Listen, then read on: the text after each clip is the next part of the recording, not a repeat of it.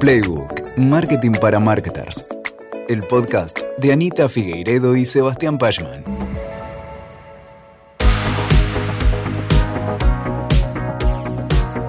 Había una vez una pareja de esposos, socios y marketers que tenía una rutina diaria que sucedía hacía algo más de un año.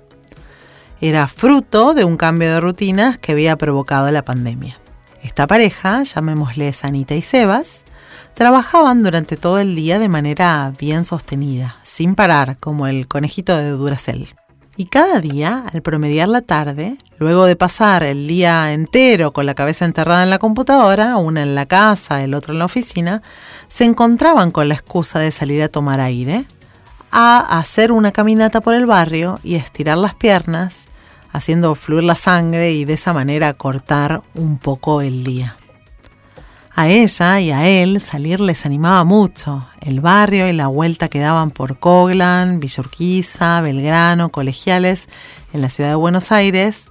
Si conoces, seguro coincidís conmigo en que es una zona hermosa, con árboles enormes y edificios bajos. Pero había algo que era el incentivo principal para su salida vespertina el local de café de especialidad que está ubicado en el nuevo polo gastronómico de la calle Holmberg, que los esperaba ahí con un excelente café a la hora de la merienda. Normalmente, y a modo de snack de la tarde, ellos dividían una tostada de palta entre ambos, mientras que compartían un rato de calidad, tomaban impulso para volver y seguir trabajando unas horas más.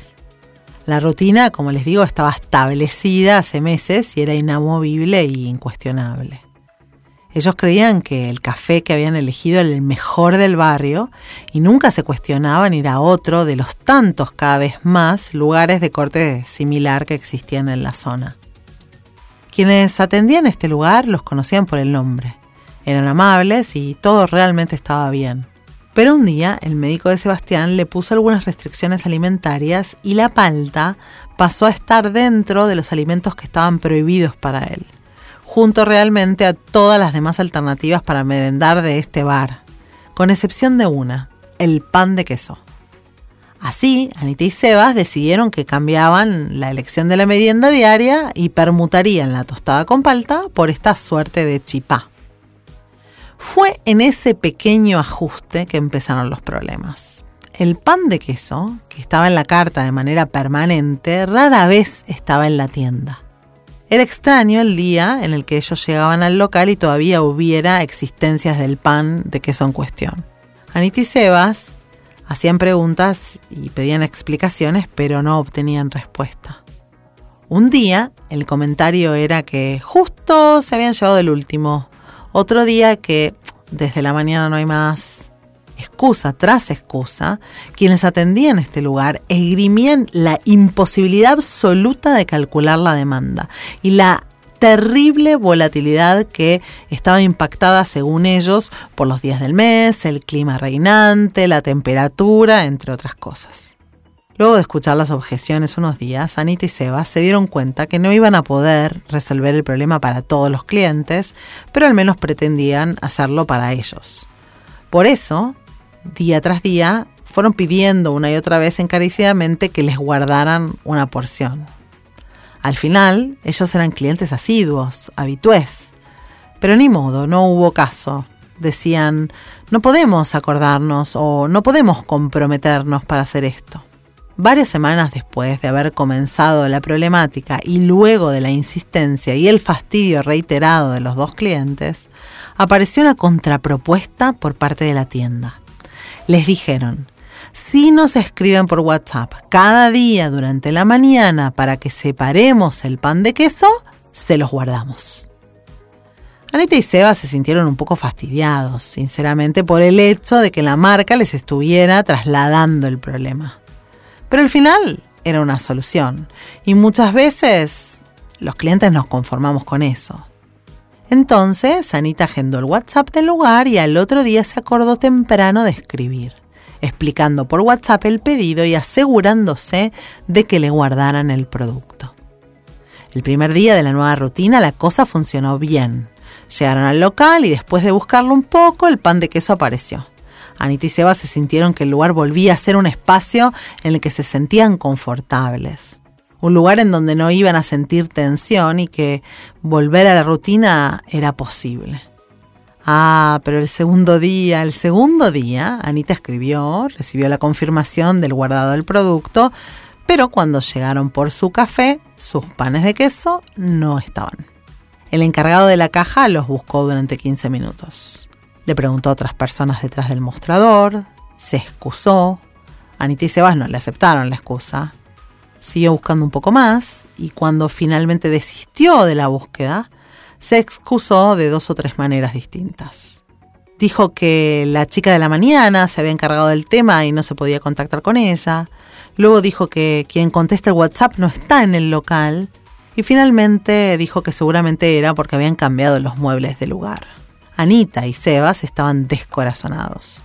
Anita pensaba, me hiciste hacer un trabajo tuyo e igualmente no cumpliste con tu promesa. Pero hubo una frase que resolvió el tema, lo empeoró de vez. Y fue cuando, viendo a Anita y a Sebas visiblemente fastidiados, el empleado les dijo, ¿Ustedes están fastidiados? Imagínense la bronca que tengo yo. Y fue esa última declaración la que hizo que Anita y Sebas cruzaran la puerta de salida del café de especialidad jurando que era la última vez. Como pasa siempre, a media cuadra, encontraron otro lugar en donde hay pan de queso, buen café, una terraza descubierta en donde se puede ver la caída del sol y una nueva rutina. Colorín, colorado, no volvieron nunca más. Hola, soy Anita, cofundé Proteína Marketing y soy profesora de estrategia de marketing. Y esto es Playbook. Qué fundamental la empatía. Para cualquier persona es una característica necesaria, pero para quienes hacemos marketing es una condición sine qua non. El empleado de la tienda de café de especialidad y la marca en general de la anécdota de recién no fueron empáticos con el problema y el dolor de sus clientes y nos perdieron para siempre en el momento en el que se pusieron ellos en el primer lugar. Por eso, la empatía tiene que ser una búsqueda consciente de quienes hacemos marketing, porque ejercerla opera sobre las relaciones que tenemos con nuestra audiencia, en muchos casos incluso salvando estas relaciones. También la empatía nos asiste en el diseño de nuestra propuesta de valor dándonos ideas de soluciones, alertándonos de dolores y trabajos de nuestros clientes, mostrándonos qué cosas son realmente importantes y prioritarias para él o para ella y orientándonos en la configuración de touchpoints. Pero, ¿cómo practicar la empatía como herramienta de marketing? Todos sabemos que el marketing debería poner al cliente primero. ¿Qué quiere decir esto exactamente? ¿Sabemos realmente lo que le importa a nuestra audiencia pretendida y a nuestros clientes actuales? ¿Sabemos cómo nuestros clientes y clientas se sienten realmente? ¿Tenemos implementados mecanismos para garantizarnos una mirada cada vez más empática? Como este es un tema central, te pido que me acompañes en este episodio a que conversemos sobre los siguientes temas. Primero, ¿qué es la empatía? Segundo, ¿por qué es importante para quienes hacemos marketing?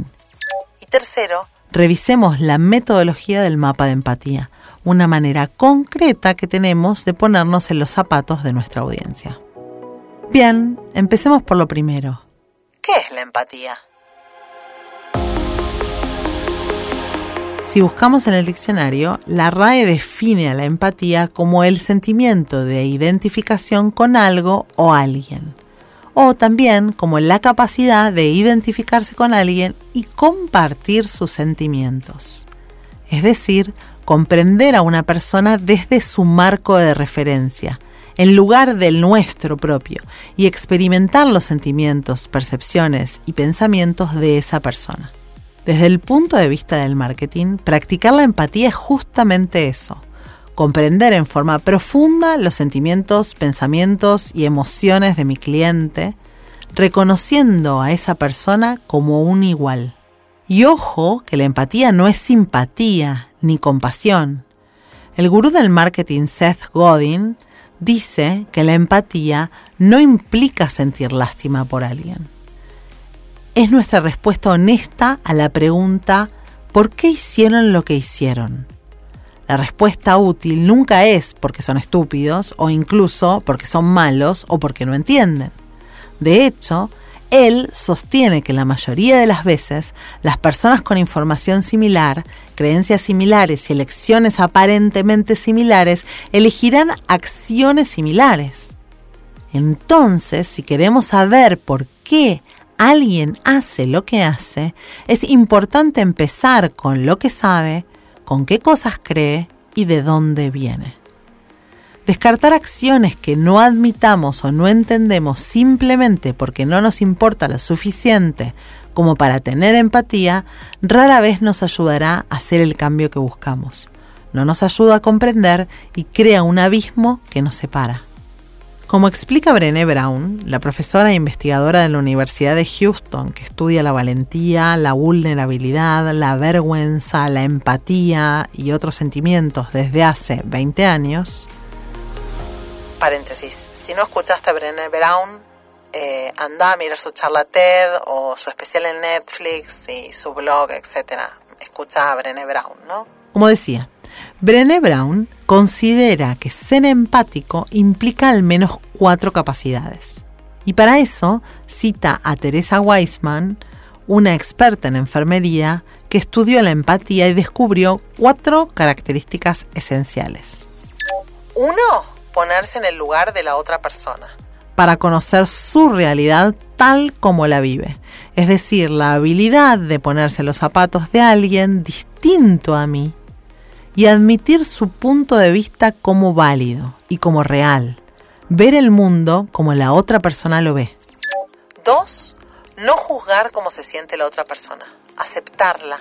Juzgar nos lleva a conclusiones tuertas y no puedo resolver el problema de nadie si lo juzgo. 3. Reconocer las emociones de la otra persona. Y finalmente, 4.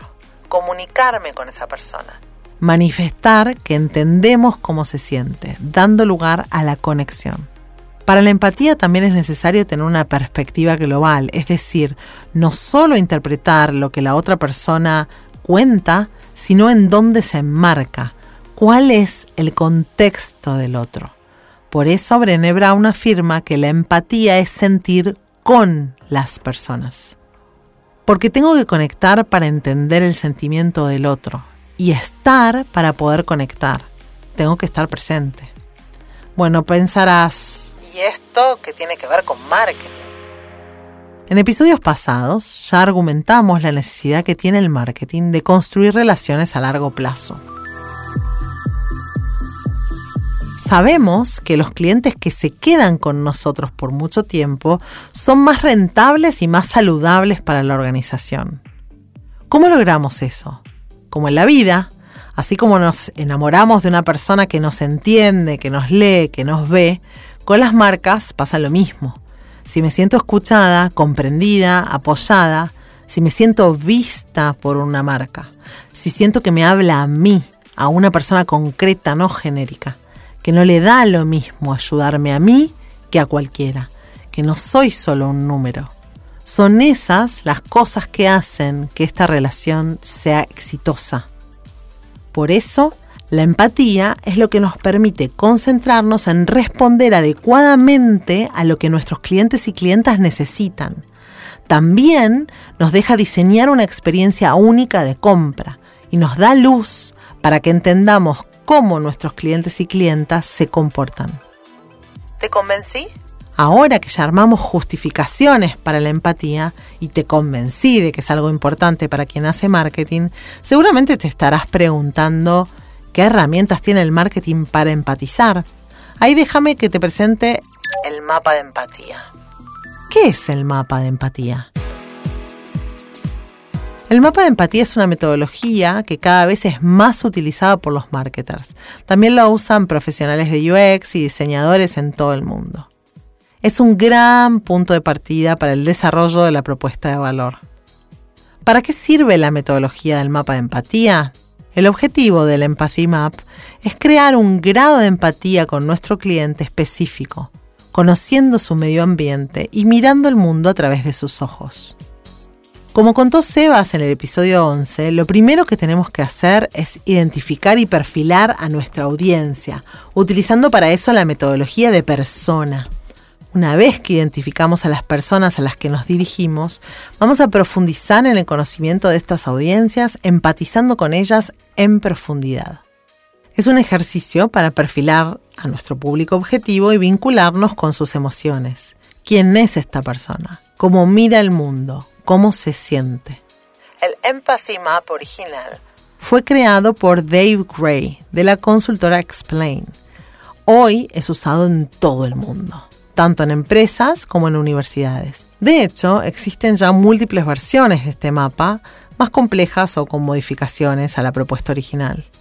Este mapa nos da como resultado un esquema simple y fácil de digerir, que captura el conocimiento que tenemos sobre los comportamientos y actitudes del usuario o usuaria. Es una herramienta útil para ayudarnos a comprender mejor la posición en la que está nuestro cliente o clienta. Tanto el proceso de elaboración de un mapa de empatía como el resultado final tienen importantes beneficios para la organización. El proceso de mapeo de la empatía ayuda a categorizar el conocimiento del usuario o usuaria en un solo lugar. El mapa de empatía puede utilizarse para categorizar y dar sentido a la investigación cualitativa, con notas de investigación, respuestas a encuestas, transcripciones de entrevistas eh, y cualquier otra fuente de información. También se puede usar para descubrir nuevas oportunidades. Un mapa de empatía escaso indica que hay que investigar más. Y finalmente, se usa para comunicar un usuario o persona a otros. Un mapa de empatía es una forma rápida y digerible de ilustrar las actitudes y comportamientos de nuestra audiencia. Una vez creado, podrá ser la fuente de conocimiento del cliente contra la que contrastaremos nuestro día a día. ¿Cómo se hace el mapa de empatía? El mapeo de empatía es una actividad que se puede realizar con nuestro equipo y es un gran ejercicio para que entremos en las cabezas y en el mindset de nuestros clientes. El mapa de empatía se construye a partir de preguntas que ayudan a entender y a conocer al cliente y cómo relacionarse con él. En tiempos como los actuales se escucha la frase el mundo necesita más empatía esto se debe a que este sentimiento, que describe la habilidad de comprender el estado emocional del otro al colocarse en el lugar de la persona, nos permite ver situaciones con una perspectiva diferente y entender las razones por las cuales los individuos actúan. Ahora imagínate retirar esos sentimientos del plano de las ideas y colocarlos en el papel. Es así que funciona el mapa de empatía, como su nombre lo dice. La idea es investigar y mapear nuestro conocimiento del cliente para comprenderlo. Tu primera versión del mapa de empatía puede realizarse en una pizarra o flipchart, en papel, en la computadora, en una pared. Cuando se hace en papel, normalmente usamos post-its para trabajar. Independientemente del soporte que elijas, el espacio blanco, digamos, eh, de trabajo debe ser dividido en cuatro cuadrantes. El primer cuadrante lo destinás a lo que la persona ve. Un segundo cuadrante está destinado a lo que la persona escucha. Un tercer espacio es para lo que la persona piensa y siente. Y un último espacio es para lo que la persona dice y hace. Es decir, que este mapa responde cuatro preguntas relacionadas a nuestro cliente o clienta. ¿Qué piensa y siente? ¿Qué escucha? ¿Qué dice y hace? ¿Qué ve? Vamos con qué ve. Este primer cuadrante se refiere a los estímulos visuales que tu persona recibe. Intentar responder preguntas como las siguientes. ¿Cómo es el mundo en el que la persona vive? ¿Cómo son sus amigos? ¿Qué es lo más común en su cotidiano? ¿Qué está encontrando en sus experiencias diarias? Pueden ser personas, actividades, cosas. ¿Qué está mirando? ¿Qué está leyendo? ¿A qué está expuesta en su entorno? ¿Qué cosas del mercado podrían influir en ella? Considera productos, servicios alternativos, algo que está haciendo la competencia, su propio entorno. Por ejemplo, la mamá reciente es posible que vea juguetes tirados en el piso. Recordá que este es su mundo, no el tuyo. Así que no asumas que tu empresa o marca le está llamando la atención o es su prioridad. Incluso cuando tu email sea fantástico, también lo serán los otros 20 en su bandeja de entrada. Vamos a la segunda pregunta que es, ¿qué escucha? Acá, pensá en lo que tu persona oye, no solamente en el sentido sonoro de música, conversaciones, sino también en las influencias de diversas fuentes, como los medios de comunicación, por ejemplo, o la opinión de alguien. Podés buscar responder preguntas como las siguientes. ¿Qué personas o ideas la influencian? ¿Quiénes son sus ídolos? ¿Cuáles son sus marcas favoritas? ¿Qué medios de comunicación consume? ¿Qué está escuchando y cómo está influyendo eso en él o en ella? Considera las conexiones personales con sus familiares, con sus amigos, con sus compañeros de trabajo, junto con lo que dicen los influencers en las redes sociales a los que sigue, los expertos en los diferentes campos a los que les presta atención. Concéntrate en las cosas que afectan a su pensamiento, no en flujos de información superfluos. Centrémonos en las personas o cosas o lugares que influyen en cómo actúa mi usuario o usuaria. En el tercer cuadrante, la tercera pregunta es, ¿qué piensa y siente? Acá vamos a mapear las ideas en la mente de los consumidores. ¿Cómo la persona se siente en relación al mundo? ¿Cuáles son sus preocupaciones? ¿Cuáles son sus sueños?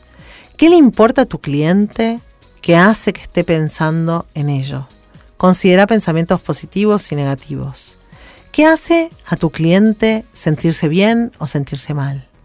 ¿De qué se preocupa? ¿Qué lo mantiene despierto en la noche? ¿Qué le da ansiedad? La mente de tu cliente está explorando caminos y posibilidades mientras que considera hacer o intentar algo. ¿Cómo se siente? ¿Se siente con miedo, alegre, con ansiedad? Una vez que terminamos con este tercer cuadrante, nos, nos enfocamos en el cuarto, que es qué dice y qué hace.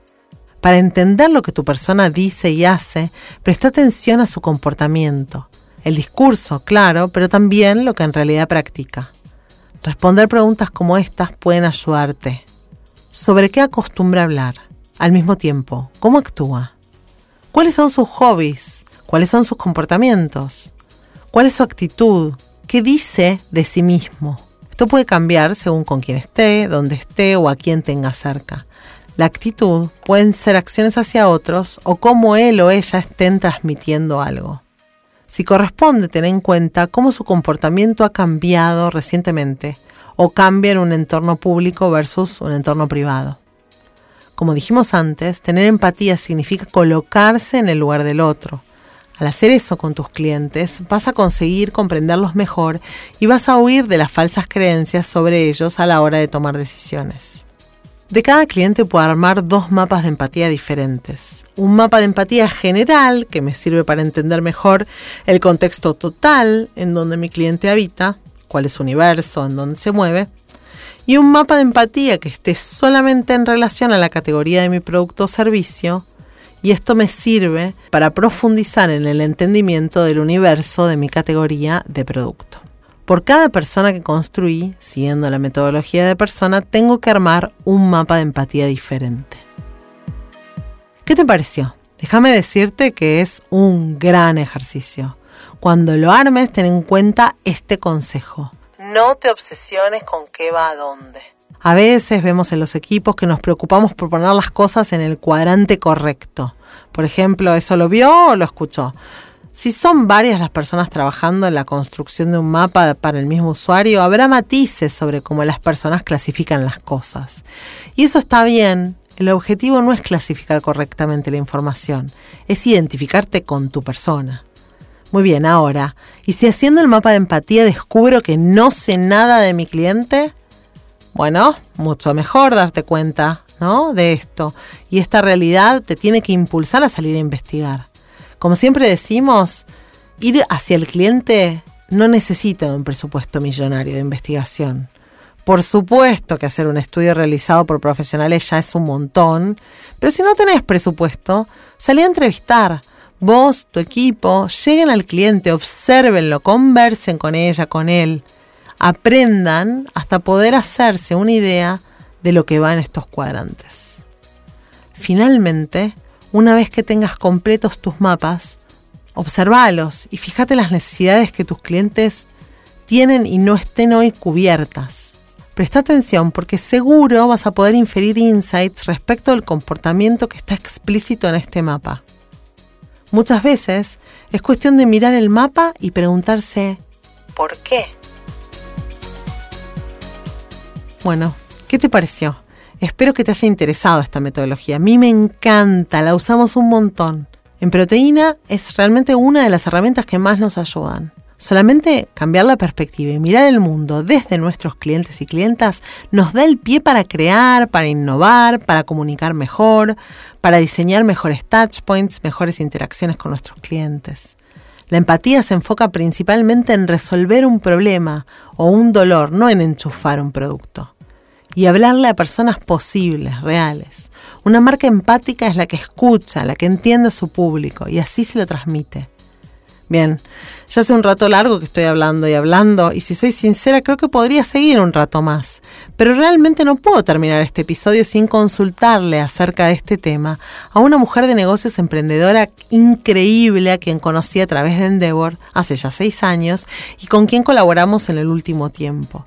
Ella es además una muy querida amiga ya a esta altura. Les presento a Vane Durán. Vanessa Durán es la emprendedora que fundó y dirige Vanessa, una compañía de venta directa que es líder en Argentina en la venta de joyas por catálogo. Además, en estos últimos años ha incorporado otras líneas como relojes, fragancias, otros artículos y hace un año que sumó a su catálogo las marcas Maybelline y Vogue. Ella entiende de empatía como pocas personas que conozco. Por eso, se me ocurrió preguntarle cuál es su opinión. Le dije, Vane, contame la importancia de usar la empatía al pensar una propuesta de valor para un nuevo producto o servicio. Y ella me contestó. La empatía en la propuesta de valor para mí es una de las cosas más importantes. Yo cuando, cuando en general vamos a armar un catálogo o buscar nuevas propuestas de productos o de líneas, tratamos de incorporar siempre la mirada del cliente, tratamos de preguntar, de estar con ellos, de, justamente de esto, de, de intercambiar las opiniones porque creemos que, eh, para ellos hacemos las cosas. Si no estamos seguros de que lo que hacemos les va a gustar, de que lo que hacemos realmente va a impactar en, en lo que ellos necesitan, bueno, mm, no creo que ahí, si uno no hace eso, no está la mirada del cliente. Y si no está la mirada del cliente, bueno, es imposible que, que el producto, servicio o lo que hacemos tenga resultados. Yo personalmente trabajo muy de cerca con los clientes, soy clienta, también pienso como cliente, me gusta y practico el comprar por catálogo, con lo cual la experiencia para mí siempre tiene que ser la mejor. Así que a la hora de, decir si es importante la empatía, sin duda, sin empatía no hay una mirada maravillosa de parte del cliente hacia nosotros y si no hay esa mirada es muy probable que no nos elijan. Siempre aprendo de Vane, ¿eh? Y por eso también decidí preguntarle por qué la empatía es tan importante al comunicar a nuestros clientes y clientas. Para mí la empatía es importante en la forma y al momento de comunicar, porque sin duda es lo que nos va a mostrar que mueve a nuestro cliente, ¿no? ¿Qué, es importante para él? Yo en, los años en los que me he desarrollado como coach, que aprendí esta, que hice esta formación de coach ontológico, entendí que es que la comunicación es lo que nos diferencia de absolutamente todos y que la comunicación efectiva tiene que ver con eso, con cuán empáticos podemos ser con quienes nos estamos comunicando, cuán empáticos podemos lograr mostrar en nuestra comunicación justamente eso, quién es nuestro cliente, qué lo mueve, por qué nos elige, por qué va a elegir lo que elige, no porque nos va a elegir a nosotros, sino porque elige lo que elige.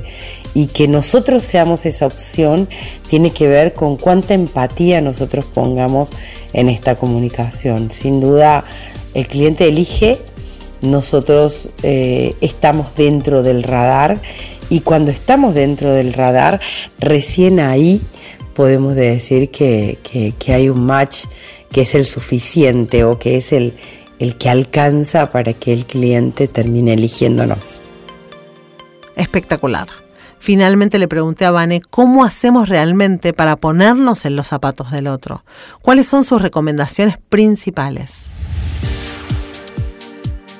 Para ponernos en los zapatos de nuestro cliente, yo creo que, lo principal es tener un diálogo, ¿no? una conversación permanente. Y en esta conversación eh, es esto de todo el tiempo estar desafiando a que el cliente nos cuestione lo que hacemos, nos ponga en jaque con cada una de las cosas que espera de nuestro producto. Nosotros en Vanessa, eh, junto a Proteína, hemos estado muchas veces en, la co-creación, en los planning, donde planeamos eh, justamente nuestros catálogos y es una instancia donde traemos a clientes nuestros y ellos realmente ahí pueden decirnos qué esperan, cómo lo esperan, qué harían, qué no harían.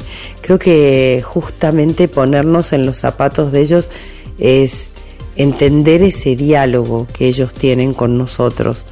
Ponernos en los zapatos de ellos significa justamente estar en la vida de ellos para poder entender qué beneficios somos. Porque sin duda cuando uno no entiende cuál es el beneficio, cuál es el dolor que está curando en un cliente, es muy probable que no entienda cuán poco o cuán mucho importante es en la vida del cliente. Así que para ponernos en los zapatos del cliente tiene que haber siempre mucho diálogo, tiene que haber siempre mucha escucha activa para poder mostrarles a ellos que, que no es una pérdida de tiempo que nos digan cómo quieren que seamos. Hoy estamos en un mundo en el que la co-creación es una de las cosas más importantes que existe. Así que ponernos en los zapatos del otro es una de las herramientas que todas las empresas debemos desarrollar y practicar justamente para poder tener la mejor relación que queremos tener con nuestros clientes. Bueno, es genial, Vanessa. ¿No la quieren así como yo? Es una inspiración. Y me parece que ya está, ¿no? Con esto dejamos por acá el tema. Espero que este episodio te haya servido para reflexionar. A mí me hace feliz que me hayas acompañado hasta acá.